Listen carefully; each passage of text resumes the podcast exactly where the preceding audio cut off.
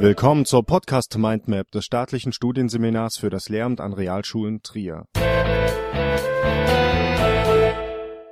Mit dem Thema Zeugnisse lernförderlich gestalten. Seit jeher begleiten Noten die Schülerinnen und Schüler auf dem ganzen schulischen Bildungsweg. An staatlichen Schulen erfolgt eine Leistungsbescheinigung vornehmlich in Form von Notenzeugnissen, die mit Ziffernoten versehen sind. Bei den üblichen Ziffernoten handelt es sich um ein vorgegebenes System, durch dessen Anwendung das Ergebnis individueller Lernprozesse auf einer reduktiven Skala von sechs Urteilsstufen abgebildet wird. Auf den ersten Blick ist diese Leistungsbeurteilung eindeutig. Sie eignet sich zur Berechnung von Zwischenwerten und Gesamtleistungen und wird von Schülerinnen und Schülern als selbstverständlich akzeptiert. Noten sowie auch Zeugnisnoten erfüllen verschiedene Funktionen. An dieser Stelle werden lediglich einige wichtige genannt. Zum einen sei hier die Selektionsfunktion zu erwähnen, die Aufschluss über die Berechtigung für den weiteren sozialen Aufstieg gibt. Durch Notengebung werden die Schülerinnen und Schüler an die Leistungsanforderungen innerhalb unserer Gesellschaft bereits in jungen Jahren herangeführt. Des Weiteren haben Noten eine Informations und Rückmeldefunktion für Schüler, Eltern und Lehrer über den erreichten Lernstand. Zudem ist auf diesem Wege eine Vergleichsgrundlage des Leistungsstandes gegenüber Mitschülern oder auch eine Basis für die Konzeption des weiteren Unterrichts gegeben. Darüber hinaus haben Noten auch eine disziplinierende Funktion da sie auch als Teil der Erziehung zum eigenverantwortlichen Handeln gesehen werden können. Auch Ansporn und Motivation können durch Noten bei den Schülerinnen und Schülern erzielt werden, da viele darum bemüht sind, gute Noten auf dem Jahreszeugnis zu erreichen. Hierzu sagt Dr. Jürgen Pitschke, dass Leistungsstreben ein Leben lang existiert, vom Kleinkind bis zur Oma. Daher kann die Notengebung als solche nicht vollends aus dem Schulsystem weggedacht werden. Dabei hat diese Notengebung in Bezug auf Schülerinnen und Schüler mit hohem bzw. niedrigem Fähigkeits-Selbstkonzept einen unterschiedlichen Effekt.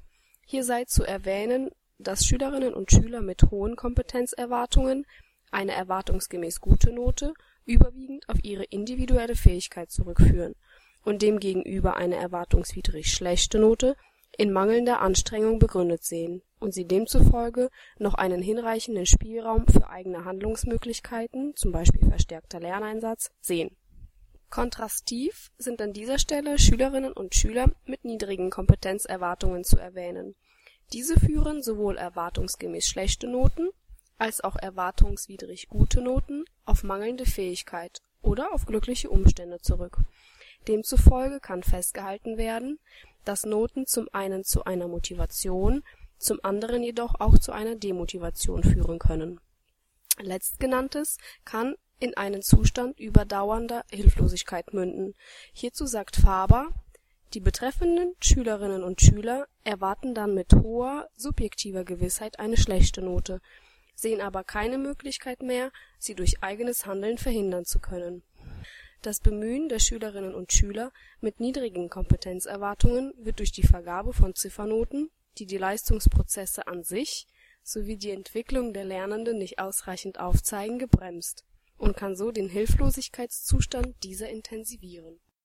An dieser Stelle kann die Frage gestellt werden, wie es hinsichtlich der Leistungsbeurteilung gelingen kann, auch diesen Schülerinnen und Schülern in adäquater Form gerecht zu werden nicht zuletzt aufgrund der eben genannten Tatsache fordern diverse Kritiker der traditionellen Zeugniskonzeption ein Umdenken hin zu mehr Individualisierung und mehr Transparenz bezüglich der Leistungsbeurteilung von Schülerinnen und Schülern.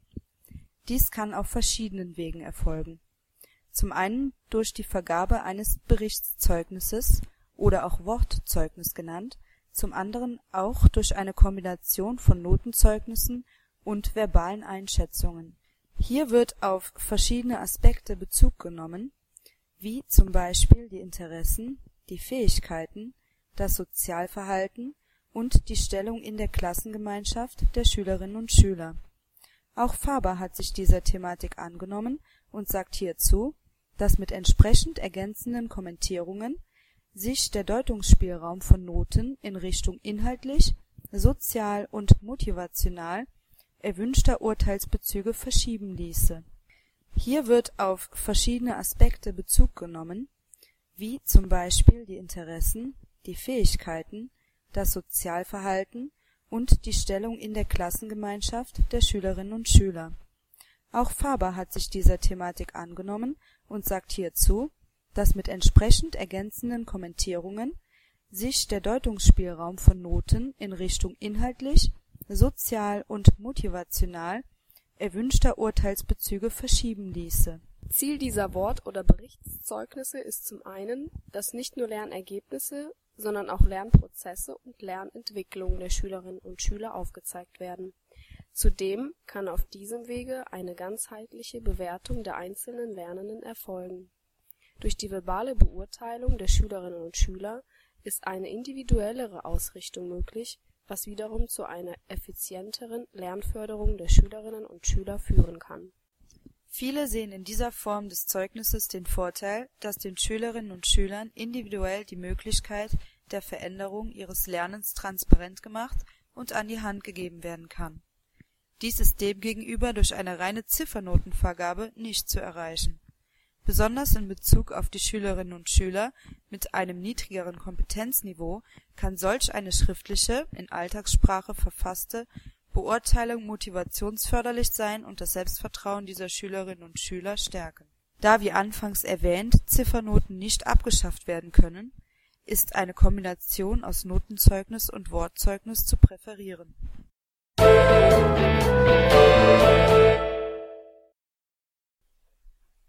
Praxis der Notengebung: Probleme, Erfordernisse und Möglichkeiten aus pädagogisch-psychologischer Sicht. Von Günter Faber und Elfriede Billmann-Maheker aus dem Jahre 2010 in Praxis der Notengebung. Über die Zensur hinaus Zeugnisse lernförderlich gestalten von Silvia Iris Beutel in Praxis Schule 5-10, Heft 19 aus dem Jahre 2008 Seite 38 bis 42. Leistungsmessung, Notengebung in der Schule, entnommen von der Internetseite www.ph-heidelberg.de slash wp slash konrad slash download slash Leistungsmessung.pdf Stand 6.6.2012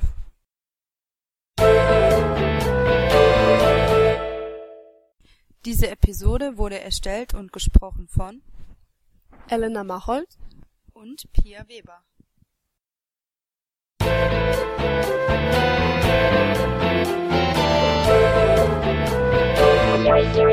Das war eine Folge der Podcast Mindmap Schule des staatlichen Studienseminars für das Lehramt an Realschulen plus Trier. Wenn Sie an weiteren Inhalten rund um das Themengebiet Schule interessiert sind, googeln Sie einfach Staatliches Studienseminar für das Lehramt an Realschulen plus Trier